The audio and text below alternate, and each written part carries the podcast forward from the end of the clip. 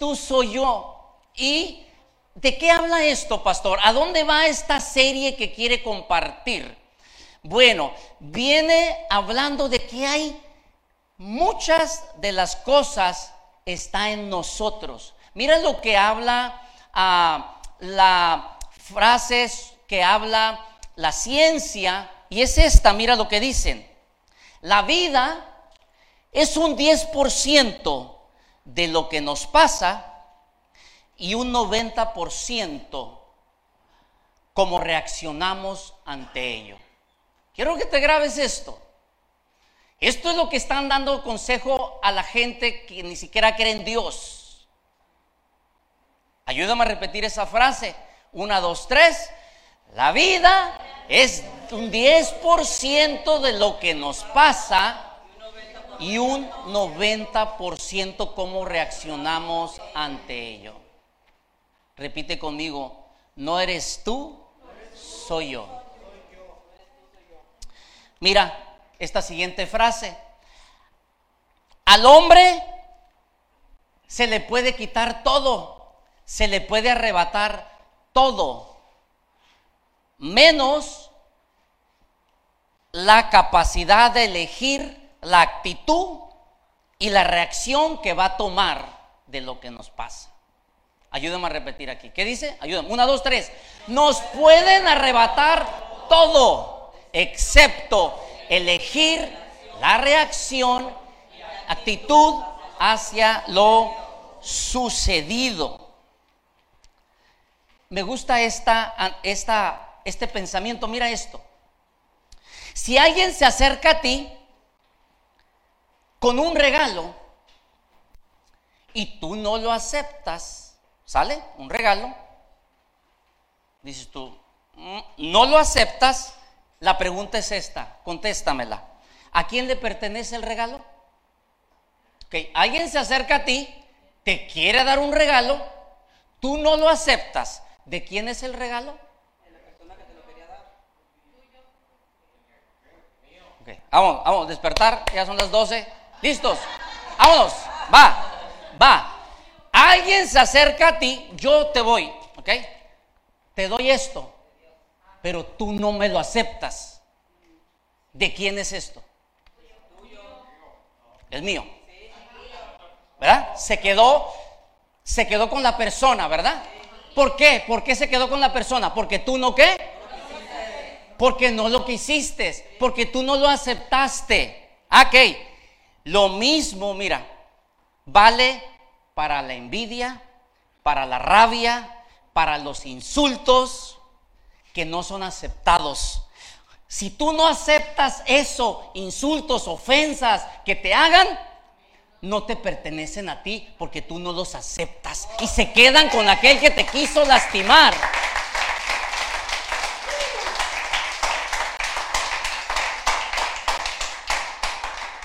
Que está a un lado, no eres tú, soy yo. Si tú te fijas, al último, si el mensaje es este. Si hay ofensas, muchachos. Si nos lastiman. Pero está en nosotros si aceptamos que nos dañen o no. O sea que este mensaje nos va a poner responsabilidad a nosotros. Y en estas semanas vamos a estar dando testimonios.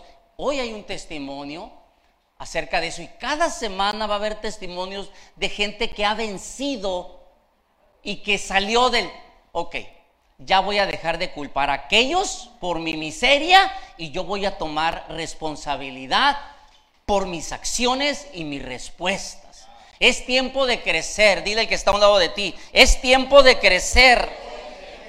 Mira esta frase que tengo aquí, dice, no podemos pasarnos la vida cediéndole el poder de nuestra paz y felicidad a otras personas.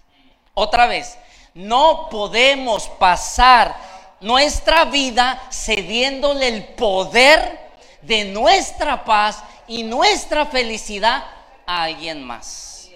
Siguiente, no podemos entregar el control para que otros definan nuestro futuro.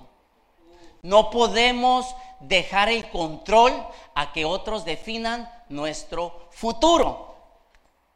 Ahí les va estas preguntas. ¿Alguien ha pensado esto alguna vez? Ahí les va, ¿eh? fíjese. Internet también, si quiere, me, me comparte. ¿Alguien ha pensado alguna vez? Ay, si solo cambiara, fuera todo diferente. Pónganlo. Ay, es que, es que, nomás, si cambiara, si cambiara, yo fuera más feliz. Fíjate, fíjate dónde caemos ahí ya. Ah, es que, eh, eh, ¿y por qué no? ¿Por qué andas? ¿Por qué tú no disfrutas la vida? Es que, es que, es que él, ella, este, el otro, es que, y por eso no soy feliz. Y de eso se trata la serie. No son ellos, somos nosotros. Está en nosotros. Sí, vamos a hablar si hay gente conflictiva, si hay gente que te saca de sus casillas, si hay gente que, que, que, sí, sí te hace ah, salirte de tus casillas, está bien. Y eso lo vamos a hablar las próximas semanas.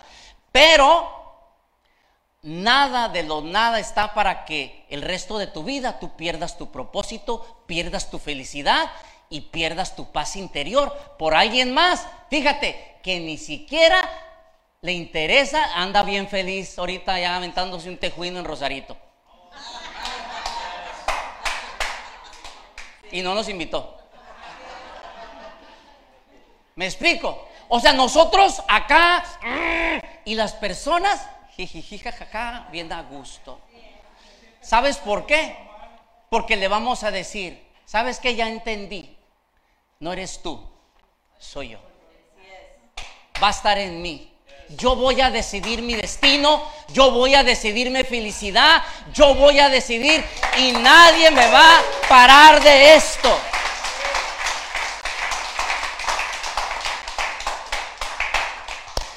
Es tiempo de crecer, muchachos. Tiempo de crecer. Y si esta información se le está dando a la gente que ni a la iglesia va, es tiempo de que la iglesia también crezca. Porque allá están creciendo y aquí en la iglesia nomás una mosquita pasó, alguien hizo así sin querer y ya, no, ya no voy a ir a la iglesia, ya, que ya no voy. Y orando en la iglesia, pero no, no quiere hablarle a nadie, y orando en su casa todos los días. No, ya. Es tiempo de crecer, muchachos. Es tiempo de crecer.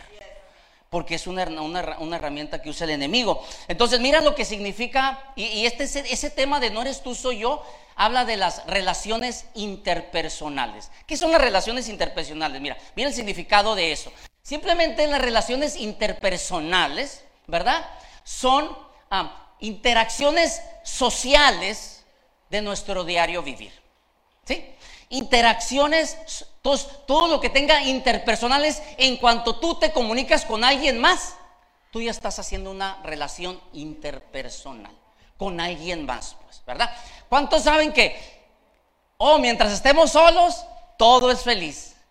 Pero en cuanto viene alguien más a la película, se pone ya aquí la cosa. ¿Por qué? Porque somos diferentes. Por eso les digo, ahí les va un anuncio que en una de las series vamos a hablar un poco de, la soltería, de los matrimonios, pero ahí le va. ¿Sabes dónde vas a ser probado? Y por eso piénsala cuando te cases. Te vas a casar con una persona y esa persona es diferente a ti. Y si tú quieres hacer las cosas como Dios manda, dice la Biblia, sométanse uno al otro. ¿Y sabes a quién usa más por lógica para cambiarte? Los que están más cercas a ti. Dios va a usar al que está más cerca de ti para cambiarte. Tú me puedes decir, uh, jole, no, yo soy resanto, yo olvídate, yo este, ayuno tres veces y, yo me sé la Biblia. Ok, deja preguntarle con el que estás más cerca, con los cinco más cercanos a ti. ¿Qué me dicen de ti? ¿Cómo los tratas? ¿Cómo eres? ¿Ah? Porque ahí es donde Dios nos pule.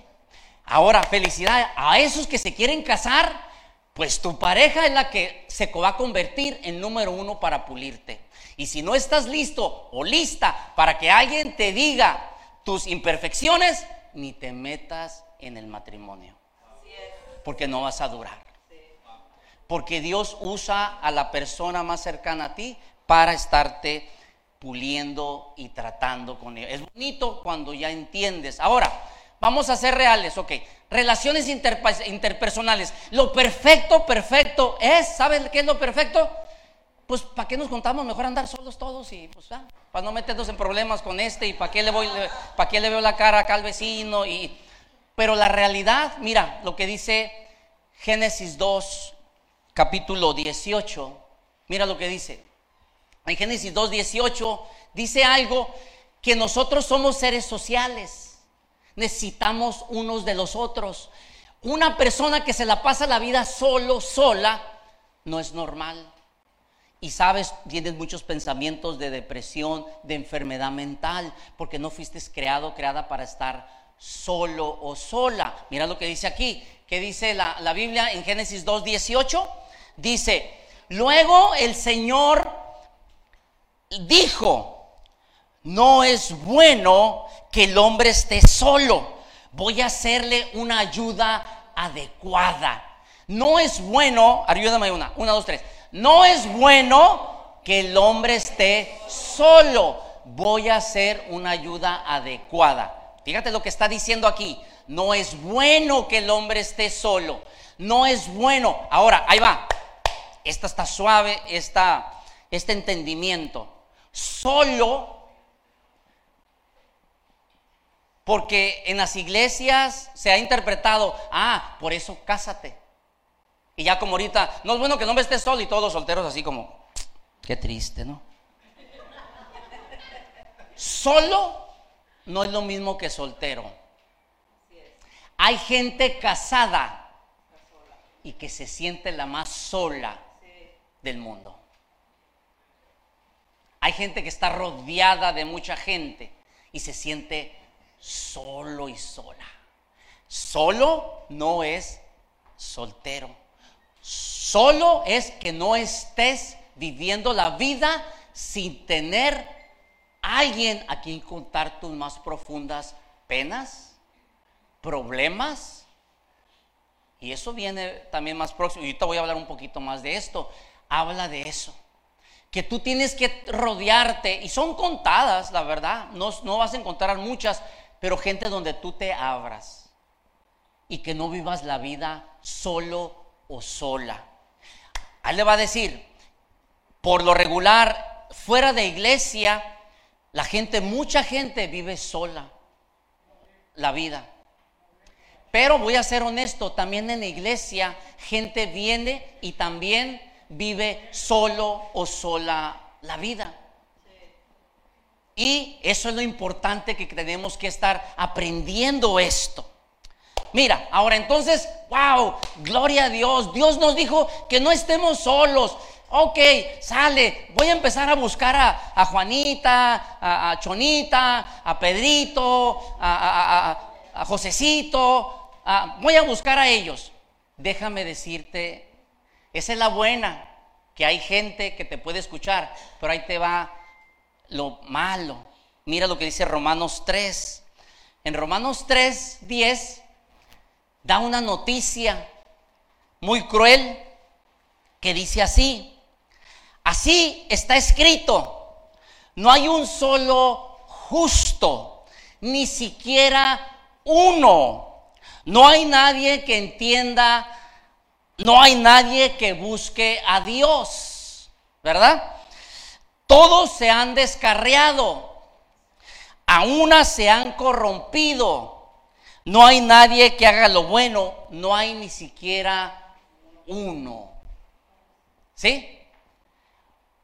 Ok, la noticia es de que Dios nos dice que no estemos solos, pero la noticia es que no hay nadie bueno.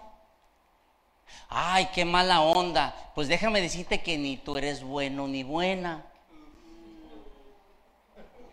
¿Ok? ¿Qué es lo que pasa? Queremos que todos sean buenos, ah, pero que nosotros, que todos nos perdonen. Ah, qué tan sentido, qué panchero. Queremos que todos nos traten bien, Pero a nosotros, ay, perdóname, perdóname, ¿qué onda? No queremos medir con la misma vara. Ellos sí tienen que, no pueden fallar, pero yo sí, y perdóname. Eso es, Dios quiere que tengamos relaciones sociales, pero la realidad es que todos son imperfectos, incluyéndome a nosotros mismos. Aquí es el problema, muchachos, que no somos justos y creemos, queremos que todos sean perfectos menos nosotros. ¿Verdad? Fíjate, ¿cuántos quieren saber las causas de los conflictos? ¿Por qué hay conflictos? ¿Alguien quiere saber por qué hay conflictos? ¿Por qué hay conflictos? Yo, yo nomás resumí en dos cosas por qué hay conflictos. Te lo voy a resumir en dos cosas. Y esta es la razón por la que hay conflictos, mira, dos cosas. Por inmadurez y por no estar llenos de Dios. Dos cosas. Por eso hay conflictos, por inmadurez y estar lejos de Dios. ¿Sabe? Ahí les va. Clases de una vez de ah, para incluso los solteros y los que tienen pocos de casados, les dice alguien que ya vamos para 30, así que sé un poquito lo que está pasando. ¿Sabe por qué los divorcios la causa número uno casi siempre es? Porque te casaste y no estabas maduro, no estabas madura y quieres que la otra persona cambie y tú no cambias. Y por eso yo después eh, entrevistas a gente que se divorció y ya está grande. Dice, ¿por qué? ¿Y sabes lo que te dicen? Estaba bien chico, estaba bien chica y no supe ni qué hacía. Estaba bien inmaduro, bien inmadura. ¿Cuántos de aquí grandes me dicen, así es? ¿Cuántos que han vivido la vida dicen, hey, sí es? Ya que estás ahora maduro, quizás no era para tanto. Quizá me hubiera detenido, no era para tanto. me ahogué en un vaso. Dios capítulo 3 habla de la inmadurez y habla a la iglesia, nos habla. Y quiero que lo veas aquí, por favor, capítulo 3, y dice así, Primera de Corintios capítulo 3, dice, mira, Pablo dice, yo hermanos, yo no pude dirigirme a ustedes como a espirituales, sino como a qué? Inmaduros. ¿Apenas qué? Ay, fíjate. Y ahorita va a decir, siguiente, les di leche porque no podían alimento sólido, ni todavía pueden. Ahora, siguiente nos va a decir por qué.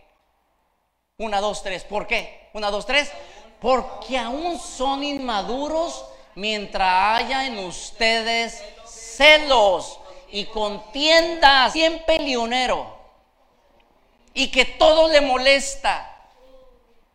Y te voy a enseñar una persona inmadura. O te voy a dar la otra opción también, ¿verdad?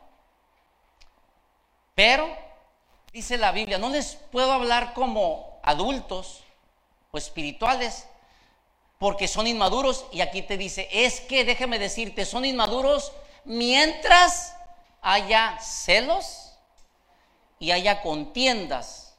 ¿No serán inmaduros? Les vamos a seguir, vamos a seguir hablando de esto próximamente porque ¿cómo puedes ayudar a un hermano? ¿Cómo puedes cuidarte? ¿Cómo puedes ayudar a alguien que está en esa área? ¿Sale? Vamos a hablar de eso próximamente. Por eso no te pierdas y pasa este mensaje. Ahora, hablé también de la otra razón de conflictos es que no estás lleno de Dios. ¿Sale? No estás lleno de Dios. O sea, tú puedes tener 5 años, 10, 20 de cristiano, pero si tú no oras, no te llenas de Dios, vas a tener esto que ahorita vamos a leer en Gálatas. ¿Por qué? Porque el ser creyente quiere decir que tú te estás llenando de Dios espiritualmente. Mira lo que dice Gálatas 5, si tú no te llenas de Dios, aunque seas cristiano, si yo, aunque soy pastor, si yo no me lleno de Dios, yo voy a traer esto a mi vida. Dice así Gálatas 5, Vamos a leer el 19 y 20, dice así. Una, dos, tres. Cuando ustedes siguen los deseos de la naturaleza pecaminosa, los resultados son más que claros. Siguiente.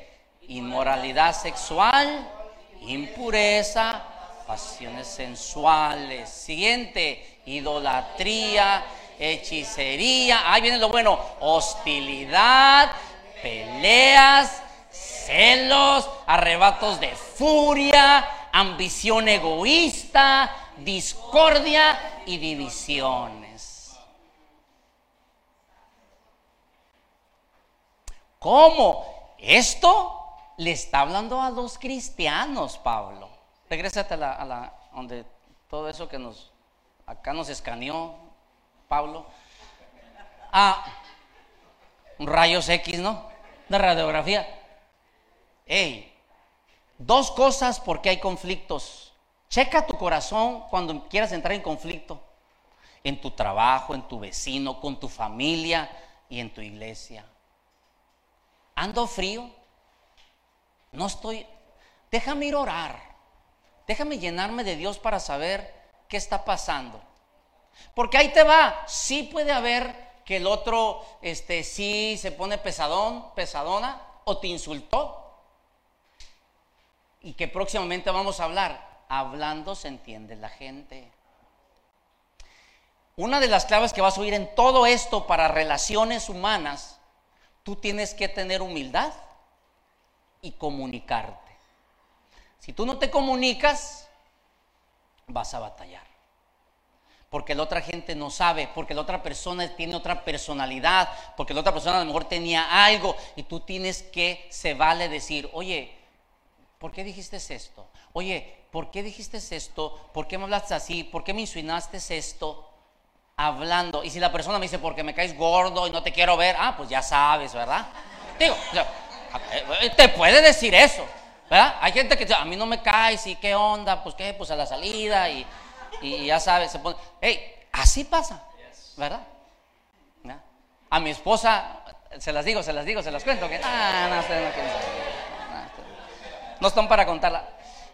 En, la primera iglesia, este, no querían a la pastora. ¿Qué les hace la pastora? ¿Por qué? ¿Por qué no me querían? Le digo, ¿por qué no la querían? Es que pues, le ganó el galán, le ganó el galán, le ganó el galán, le ganó el galán, le ganó el galán. Digo, digo, digo, digo, digo. Yo no quería decir, pues la pastora me obligó.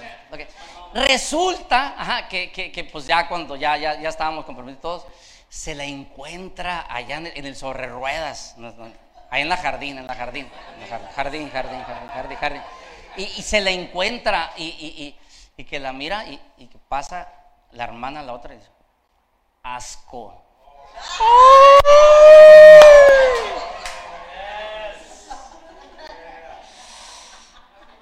Y lo demás, pues ya la muchacha busquen en el panteón. Ah, no es cierto, no es cierto. No, no, la pastora se, portó a la altura, se portó a la altura. La, ignoró y a todo ese rato. No pasó nada. Pero sí, sí, sí, se puso violenta la cosa y todo. Todo por, ¿por qué? ¿Por qué? Nada, nada, no, no, no, no, no, no. Yo no quería contar esa historia. Yo no sé, la pastora me dijo, ok. Entonces, sale. Dos cosas por qué salen conflictos. Dijimos, ¿cuál es la primera? Inmadurez y no estamos llenos de Dios. Dos cosas, inmadurez y no estamos llenos de Dios. ¿Sale? Entonces, esto fue la base para hablarles ahorita la investigación que se ha hecho de la ciencia, ¿verdad? De la psicología, la sociología, las relaciones humanas. Hablan de, entramos a lo práctico, ¿sale? Ya dijimos, somos seres sociales, no podemos estar aislados porque para que nadie nos lastime. No, no, no, no, no. Tú necesitas amigos, tú necesitas amigas, tú necesitas, pero necesitas entender que no hay nadie perfecto, incluyéndote tú, y que tenemos que crecer y llenarnos de Dios para no andar en pleitos, contiendas y todo eso. Entonces, comenzamos a lo práctico. Cinco tipos de relaciones humanas que existen. Y esto lo agarramos de la, de, la información que está hablando de la ciencia de las relaciones humanas. Cinco formas, empezamos rápido y se las digo. eh, tipos de relaciones. Existe las relaciones superficiales, las relaciones circunstanciales, las relaciones afectivas, las relaciones familiares y las relaciones de rivalidad. Eso está, cuando escuché eso dije, no te pases serio. Sí, dice la ciencia que existe, dice, ¿cuáles son esas relaciones de rivalidad? Ah, son cuando no te cae la persona, pero Tomo te está relacionando con ella. Dice, y no la quieres y se caen mal y están así. Dice, oye, esa relación yo no quiero, o sea, pero sí existe, ¿verdad?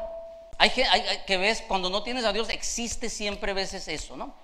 Entonces, existe estas cinco. Vamos a hablar de tres nomás ahorita, porque la rivalidad, pues no queremos estar siempre nomás como, ah, yo quiero tener una relación de rivalidad siempre, donde me cae bien gorda y siempre salimos juntos y vamos al baño y me cae bien gorda, le meto el pie o le cierro el baño para que no salga o, lo que sea, ¿no? O sea, no, no quieres esas relaciones, ¿no?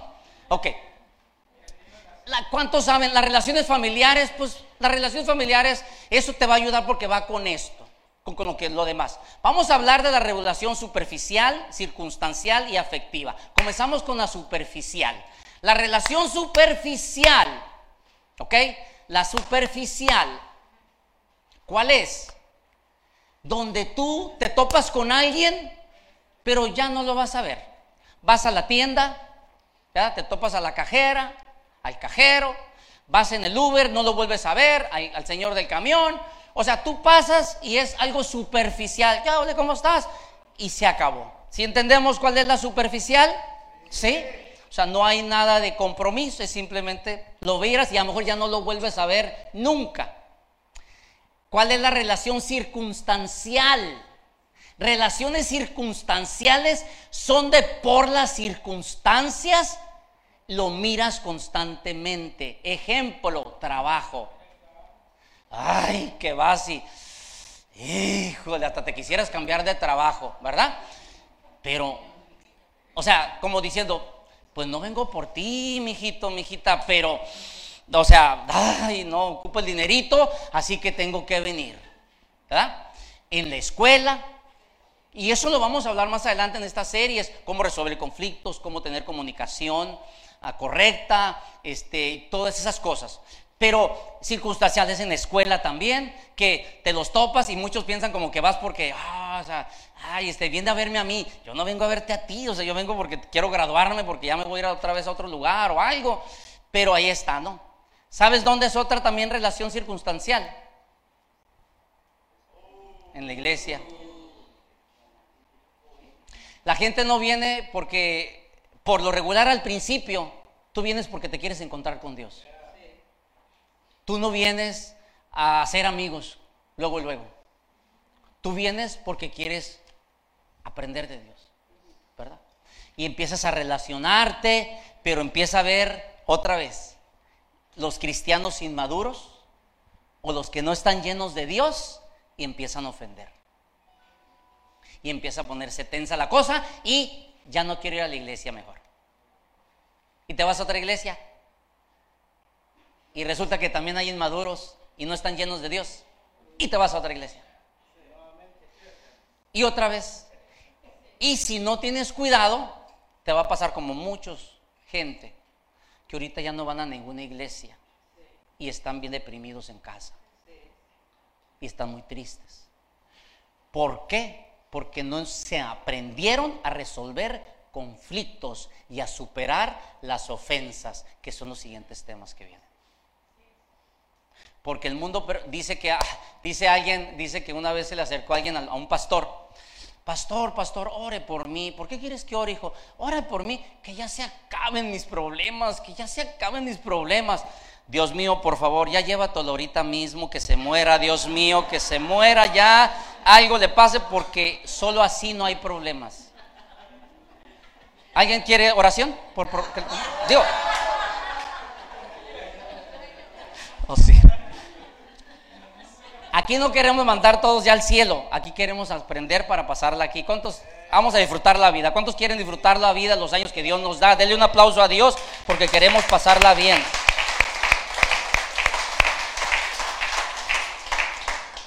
Relaciones superficiales, relaciones circunstanciales, que es porque tienes que, no es porque quieres ir a ver a la persona, sino tú vas, quieres a, trabajo, iglesia, eh, a, escuela, ¿sale? Y relaciones afectivas. Ahí va esto. Afectiva no nomás es porque ya te vas a hacer tu novio, no. Y eso yo creo que va a haber, va a haber un tema específico de esto, relaciones afectivas, porque ahí entran las amistades. Hay niveles de amistades. Hay niveles de amistades. Hay nivel donde es amistad casual, hay a nivel de amistad más poquito, ya le entras, y hay nivel de los confidentes, donde no son contados.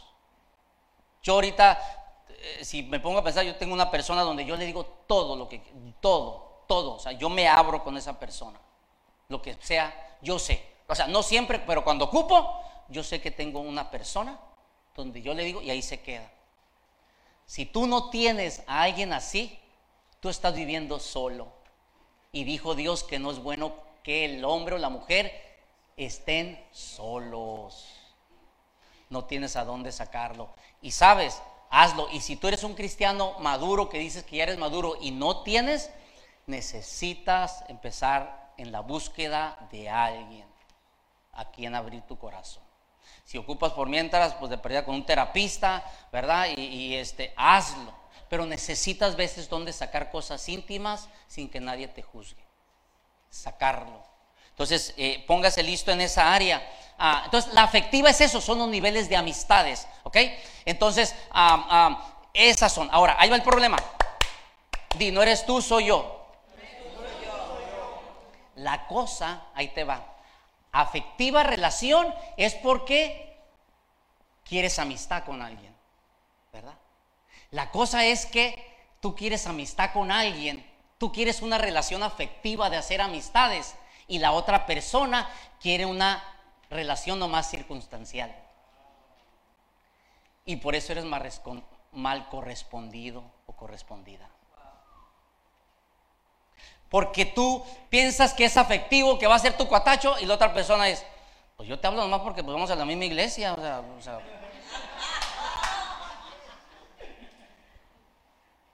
Di, no eres tú, soy yo, soy yo. Por malinterpretarlo. ¿Quién, quién me dijo a mí? Ahora, pero ¿cómo sé, pastor, qué tipo de reto? Pues pregunta, pregúntame. Pregunta, oye, ¿qué onda? ¿Cómo ves? No, pues este, no, no, siempre estoy ocupado y que siempre estoy ocupada, te está diciendo a gritos que no quiere nada. Pero mira, el mundo está lleno y te va a traer más personas porque eres valioso, eres valiosa y Dios tiene los amigos correctos y la persona correcta y no te rebajes con nadie, no limosdies amistades. Si no quieren es porque no quieren, se acabó. Hay 7 billones de habitantes. En Tijuana hay 3 millones de habitantes. Por una persona que no, bye bye de la que te perdiste. Vámonos. Te van a salir las correctas. Pero ahí está. Te metes o le eh, o, o haz de cuenta que piensas en la relación afectiva, deja contarle mis penas y le contaste a la persona equivocada y ya todas las 5 y 10 sabe tu problema confundiste la relación. Y tú te tienes que asegurar primero, ok, yo quiero una relación afectiva, o sea, vamos a ver si se da una amistad y se va subiendo, subiendo a ser íntimo, no, no novios, a lo mejor puede ser hombres con hombres, pero ¿y si la otra persona no? mejor eh, para él eres superficial la relación. Eso. Entonces tienes que saber esto, ¿verdad?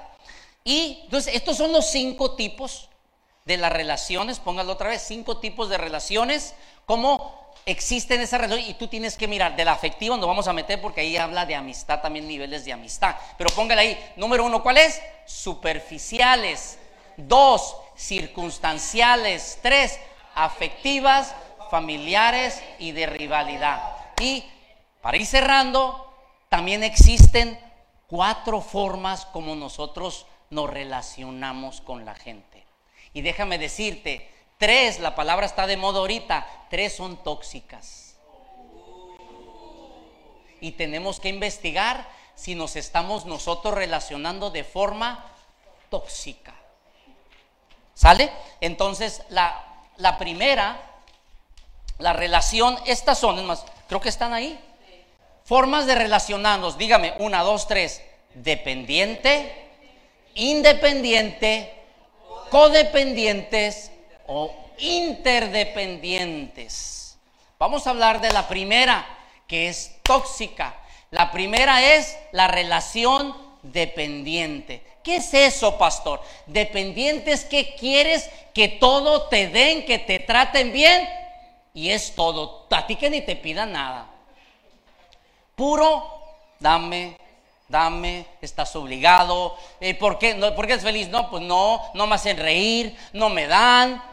Y tú, tu mentalidad es que todos, todos están obligados a hacerte feliz, a darte todo. Y a ti que ni te pidan, porque estás ocupado, tienes tu vida, o sea, hay que se arreglen ellos. Pero a mí, cuando ocupe algo, más vale que estén rápido, porque si no, son todos unos malos seres humanos. Esa es relación cuando te estás relacionando de una forma dependiente. Pon esta imagen a ver si conocen esto, a este bichito que está aquí. ¿Alguien sabe lo que es este bichito? ¿Ah? Sanguijuela. ¿Alguien sabe qué hace este bichito? ¿Ah? Chupa sangre. No es el chupacabras chupa sangre. Mira lo que dice Proverbios 30 de ese animalito. La Biblia habla de ese animalito. Mira lo que dice. Mira lo que dice. Eh, eh, dice, una, dos, tres, ayúdame. Una, dos, tres. La sandijuela tiene dos boquitas que chupan y gritan. Más, más. Hay tres cosas que nunca se sacian. Si quieres, dale. Y no son cuatro las que nunca dicen basta. ¿Las tienes? Ponlas. Ahí va. Lo que nunca se sacia, la tumba, la matriz estéril, el desierto árido y el fuego abrasador. Pero vete al, primero entonces. Dice que la sandijuela es la que nunca se sacia y dice, más, más, hazme feliz, si no, eres culpable, hazme feliz, este, por tu culpa no soy así. Por ti, si, si no existieras o si cambiaras, hasta que cambies voy a ser feliz. Si no cambias, no puedo ser. Y, y estás chupando o quieren que todos cambies, pero tú no quieres cambiar. Esa es la relación de dependencia. Y si tú estás ahí, déjame decirte, como no hay nadie perfecto, solo Dios, tú te tienes que ir a Dios. Y tienes que cambiar porque nadie está para darte totalmente todo. Siguiente, relación independiente. La segunda es dependencia, el segundo independiente.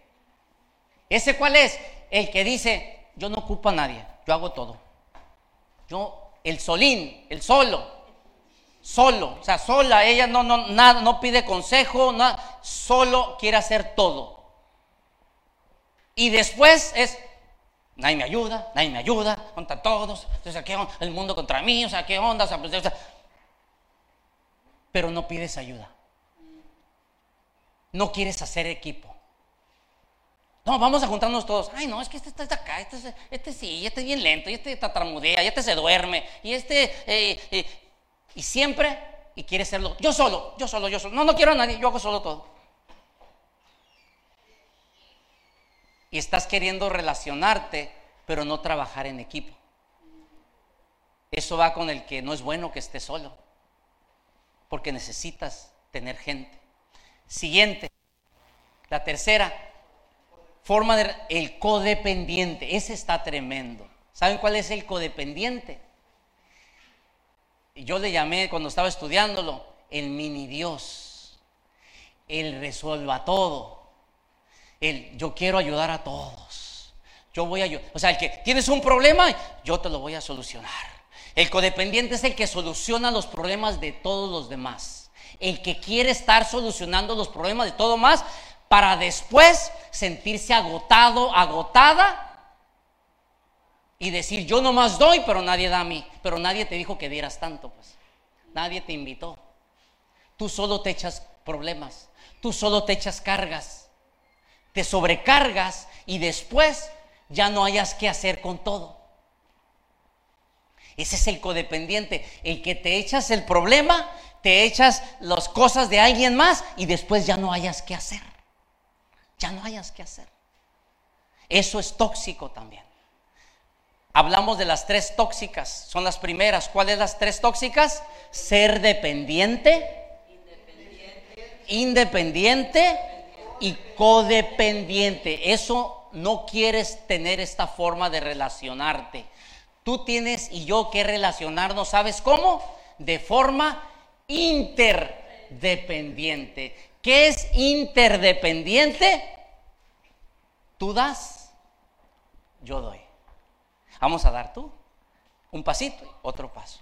Tú haces esto, yo el otro. Y trabajas en equipo. Y todos, y dialogas esto para que no te dejen toda la carga a ti. Pero otra vez, eso es, viene la, la plática esa que vamos a dar de comunicarte. Si tú no te comunicas, si tú no te expresas, la otra gente se va a hacer sordito, sorditas. Y pues, ¿a quién le diría mi abuelita? ¿A quién le dan pan que llore? ¿Sabes quién dice que se lleva mucho? El dependiente. Uh, se la pasa feliz con el codependiente. Porque el codependiente, ah, está, se cree el salvador del mundo y yo te ayudo, sí, yo soy tu almohada, vente aquí, yo soy tu almohada, dame tus penas, ya después ya no quiere porque ya tiene tantas penas. Y el dependiente bien feliz, ay no, y le ama. Y se junta el dependiente con el codependiente y es una bomba. Porque el otro está pidiéndole todo y el otro bien feliz, pero al último, al tiempo truenan, porque son seres humanos. Porque la relación correcta no es, de dependencia, no es de ser independiente, no es de ser codependiente, es de ser interdependientes. ¿Será que estamos sufriendo y culpamos a otros porque estamos en relaciones tóxicas? Di, no son ellos, soy yo a lo mejor. Una vez más. No son ellos, soy yo a lo mejor. Es increíble y yo quiero que tenemos el testimonio. ¿Quiere mirar el testimonio rápido? Quiero que, que pase mi amada esposa y nos va a compartir. Den un aplauso a la vida de mi esposa. No sé si algo me sabe, por qué me escogió a mí para, dar testimonio de este tema. o algo me sabe, me lo dice el tanteo. Sabes, ah, yo creo que muchos de nosotros hemos pasado por estas, a mí la verdad ahorita lo que está enseñando, todo me ministró, todo me quedó, me quedó el saco en todo, cosas que yo he pasado en mi vida, cosas que yo he batallado en mi vida. Ah, yo, en mi, yo siempre he dicho que soy una mujer muy fuerte, una mujer muy valiente, muy fuerte, que yo puedo con todo el mundo, yo puedo con todo, y, pero sabes, me di cuenta el aprender acerca de la psicología y acerca de ir a terapias, a ir a, a los retiros de mujeres, me di cuenta de que lo que yo le llamaba fortaleza era una debilidad muy grande en mi vida. Yo dije, yo puedo salir adelante, yo puedo hacer esto, yo puedo hacer lo otro, ah, y me doy cuenta que soy una mujer muy débil cargando a mi familia, cargando a mis hijos, cargando con problemas familiares. Dije, yo puedo con todo esto. Pero cuando me topo conmigo misma y me doy cuenta de quién era, dije, la verdad, wow, estoy lejos de ser la mujer fuerte que yo pensaba que era. Un día en un, en un retiro de mujeres, yo ya siendo pastora, em, yo creo que tenía un año apenas siendo pastora, y pues no, yo me creía la mujer acá más poderosa del mundo, yo soy pastora, yo no peco, yo un hombre, pues, olvídate, ya llegué al rango más alto, ¿no? En lo espiritual. Y pasé porque fui a un retiro y me llevé un grupo de mujeres, dije yo, pues las voy a llevar porque ellas ocupan de Dios. Yo no ocupo mucho de Dios porque según yo ya soy una pastora. Ellas ocupan de Dios. Me las llevé al retiro, a todos muy bonito, nos quedamos tres días en Los Ángeles me acuerdo que fue un retiro de Ned Gómez, muy, muy bonito. Y sabes, eh, una muchacha pasa y ora por mí. Y cuando ella empieza a orar por mí, empieza a decir, hay mucho orgullo en tu corazón. Hay demasiado orgullo en tu corazón y tú tienes que sacar ese orgullo en tu corazón. Y yo volteo y la miro y yo digo, esta mujer de qué está hablando, yo soy una pastora. Y esta mujer es, una, yo creo que apenas la levantaron para que orara por la gente. Y yo dije, ¿cómo? No sabe ni quién soy. Y, y ¿sabes? Y le dije, ¿sí sabes quién soy? Y ella me dijo, no, yo venía al retiro, pero yo por dentro de mí. Y después en ese momento, ella ora por mí, la oró por mí, y al ratito me fui y me hinqué de rodillas y yo estaba batallando conmigo y yo decía, esta mujer no sabe ni quién soy, ¿cómo me puede decir que estoy llena de orgullo por dentro? Yo amo a todo mundo, yo ayudo a todo mundo, yo soy una pastora, amo a mi esposo, a mis hijos, lucho por todo. Y Dios ahí toca mi vida. No eres tú, soy yo. Dios toca mi vida y me dice, hay orgullo en tu corazón. Eres una mujer orgullosa. Tengo que trabajar en esa área de tu vida. Pero ¿cómo si yo sentía que yo era la más buena del mundo? Pero sabes, el que te conoce es el que te creó. El que te conoce tú no te le puedes esconder. A lo mejor podemos engañar a las personas, pero el que te conoce te va a sacar lo que hay en ti y lo va a sacar a la luz. en mi vida, yo he sido una mujer también problemática, he batallado mucho con el carácter, a mí no me gusta ver a las personas sufrir, no me gusta que abuses de nadie, no me gusta que, que, las, que, lastimen a mi familia y como todo, yo me crié en una familia donde los problemas los resolvíamos con golpes, con pleitos, ah, no nos dejábamos de nadie. Cuando en mi familia, eh, eso era nuestro diario vivir, eso era la manera que nosotros funcionábamos, para mí era algo normal. A mí me decías algo y ahí estaban y tengo que golpear a alguien, pues nos golpeamos. Eso es normal para mí, en el barrio donde vivía. Llego a Cristo, me caso, ah, vienen problemas a mi vida con personas, dificultades que empiezan a pasar. Se me viene la prueba, la tentación, digo, ya no puedo pelear, ya no puedo gritar, ya no puedo golpear a nadie, ya no puedo, soy cristiana, ya no puedo. Empezó una lucha interna conmigo mismo porque tenía que desarraigar lo que ya había aprendido, la manera que yo fui creada, la manera que a mí me gustaba hacer las cosas, y lo tuve que desarraigar. Y sabes, me dolió muchísimo. Yo creo que yo he sufrido mucho y he batallado conmigo misma. No soy tú, soy yo. Yo he batallado en desarraigar lo que aprendí, en sacarme a esa Marisela que lastimaba y golpeaba para que Cristo viviera en mí. Entonces tuvo que morir esa Marisela y sigue muriendo para que Cristo viva en mí. Hubo una ocasión donde tuve, eh, eh, tuve la oportunidad de pelearme con una persona. La tenía así de pechito, así me la pusieron así en la cara. Y en mi corazón dije yo, no, ahorita te voy a dar y no, hombre, mi hijita, aquí se me olvida que soy cristiana. ¿Por qué? Porque rápidamente se me vino mi vieja naturaleza, pero dentro de mí el Espíritu de Dios me decía, tú ya eres cristiana, tú ya no puedes hacer eso. Sí, pero mira, aquí la tengo enfrente de mí, mira cómo me estamos dando respeto. Yo no le hice nada y mira cómo la tengo ahí. Pero dentro de mí hay una lucha interna porque sí te quiero golpear, quiero volver a la mi naturaleza pecaminosa, pero no puedo porque tengo una audiencia. Entonces, ¿cómo voy a decir que soy cristiana y tengo una audiencia aquí? ¿Cómo voy a representar a Cristo si voy a seguir con mi naturaleza pecaminosa? Y, era una lucha interna tan fuerte. Mi corazón y mi, carne estaban listas, pero mi espíritu me decía no. ¿Y sabes lo que me pasó? Porque no lo hice, pues me solté llorando de la impotencia de que no puedo hacer lo mismo que hacía antes y me pegó un gastritis muy fuerte en mi estómago. Tuve que, me llevaron al hospital, me, me pusieron una ultravenosa porque mi cuerpo no pudo soportar el peso y el dolor que yo sentía porque quería actuar igual como actuaba antes. Y como no podía ya, porque mi espíritu no me, no me lo dejaba, y tuve que obedecer a ese ser, pero mi cuerpo no lo soportó. Y lastimé mi cuerpo. Aprendí una cosa, no puedo controlar mis emociones.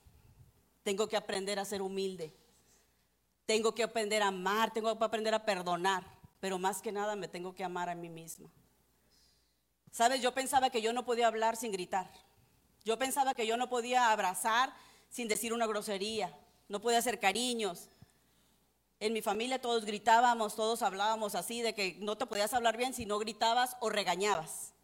Y tú no podías mandar a hacer algo sin un regaño. Que vete a lavar los trastos, que te dije que los lavaras y que ahorita mismo los vas a lavar y por qué no. Y, y ese era el diario vivir, mi familia. Y para pues, es normal, es que así crecimos y para nosotros es normal. Y yo dije, ¿por qué no puedo hablarles a mis hijos de una manera correcta? Porque a lo mejor en mi casa sí me hablaban y para nosotros era normal. ¿Por qué no puedo hablarles sin gritarles, sin regañarlos? ¿Por qué no puedo? No puedo, es que no puedo, es que yo así soy, así me crearon y así yo viví mi vida y así soy, no puedo. Pero sabes, algo que aprendí, dije, si en este momento que estoy ahorita gritando y regañando y portándome así bien mal, entrara el pastor por esa puerta o entrara mi, mi vecina o un pariente, si hubiera podido controlarme. Me hubiera callado rápido y todos bonitos y todos gorditos y bonitos. Y ahí viene el pastor, cállense, cállense, sí. Oh, pastor, ay, pásele, bienvenido. No, todo bien. Mis amores, mis hijos, mis criaturas, los amo. ¡Wow! Pastor, no, todo bien. Ay, mis hijos son una hermosura.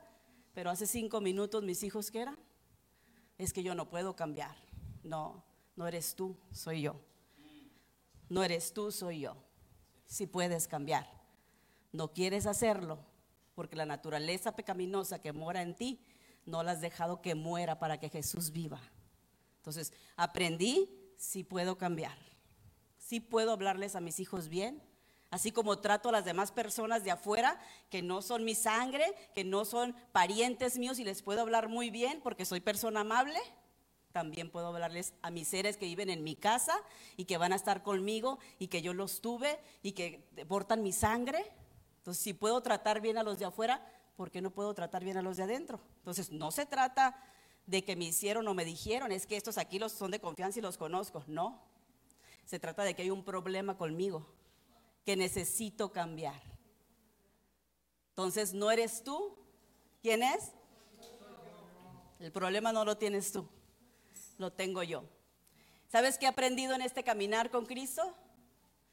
De que soy una persona imperfecta, llena de imperfecciones. Soy una persona que también aprendí. Ah, en mis inicios del cristianismo yo era muy juzgadora, muy religiosa. Yo me sentía la más cristiana de todo el mundo porque yo no tomaba, yo no fumaba, yo no hacía cosas malas, ya todo era bueno en mi vida, leía la Biblia, ayunaba, me iba a retiros, era compartía, bla, bla, bla, era la mejor del mundo. Y en cuanto miraba una persona que estaba pecando, rápidamente la juzgaba. Mira, ese está pecando y que quítate ahí, que no te juntes con ellos, son unos pecadores.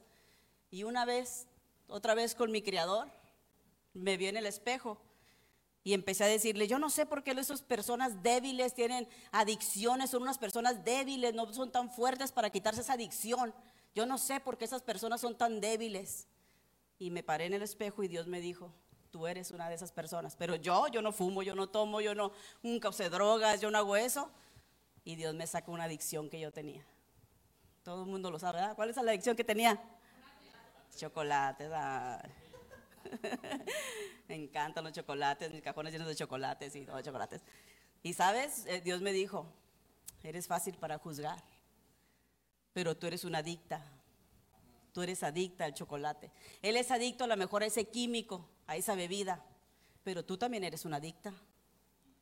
¿Y por qué no te has podido quitar esa adicción? Ay, pues el chocolate está bien bueno, no se compara el chocolate con lo demás. Es lo mismo, te causa la misma dopamina que le causa a la otra persona. Es, es, una adicción. Al final de cuentas es una adicción. Y ahí aprendí a no juzgar a las personas. Ahí aprendí que tenía que guardar mi boca porque yo, dentro de mí, habían cosas que no habían cambiado. Ahí aprendí de que debo de ser más como Jesús y no más como yo misma. Yo pensaba que ya lo tenía todo. Yo pensaba que ya había llegado. Y Dios me enseñó que no. Estoy en un proceso. Mientras yo esté en esta tierra, yo sigo en un proceso. Dios sigue limpiando mi interior. Hay una escritura en, Salmos que dice que, ah, que David le dice al, al Señor, le dice, saca todo lo que hay dentro de mí escudriña lo más profundo de mi corazón y saca todo lo que hay para que no me estorbe de servirte y de seguirte. Y esa es una de mis oraciones hoy en día. Digo, Señor, saca todo, porque hay cosas todavía que están ahí y yo no las veo, pero ahí están y esas cosas pueden lastimar a los demás y dañar a los demás. Saca todo lo que hay dentro de mí para poder servirte y poder hacer conforme a tu voluntad. Así es que aprendí de que no eres tú, soy yo y Dios sigue trabajando conmigo.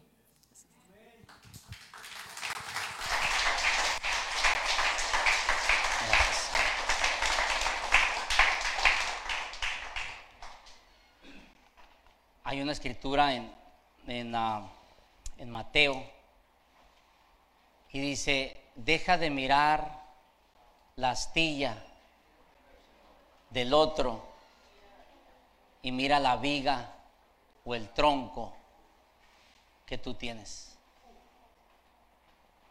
No eres tú, soy yo. Esta serie se trata de tomar responsabilidad de nuestra paz y de nuestra felicidad y dejar de culpar a los demás de nuestra felicidad y destino. Gracias por escucharnos. Si te gustó el mensaje o sabes de alguien que debería escucharlo, compártelo. También te invitamos a que nos sigas en nuestras diferentes redes sociales que te estaremos compartiendo en la caja de descripción y así puedas acompañarnos en nuestros siguientes eventos. De nuevo, gracias por apartar un tiempo para escuchar lo que Dios tiene para ti. Ten una bendecida semana.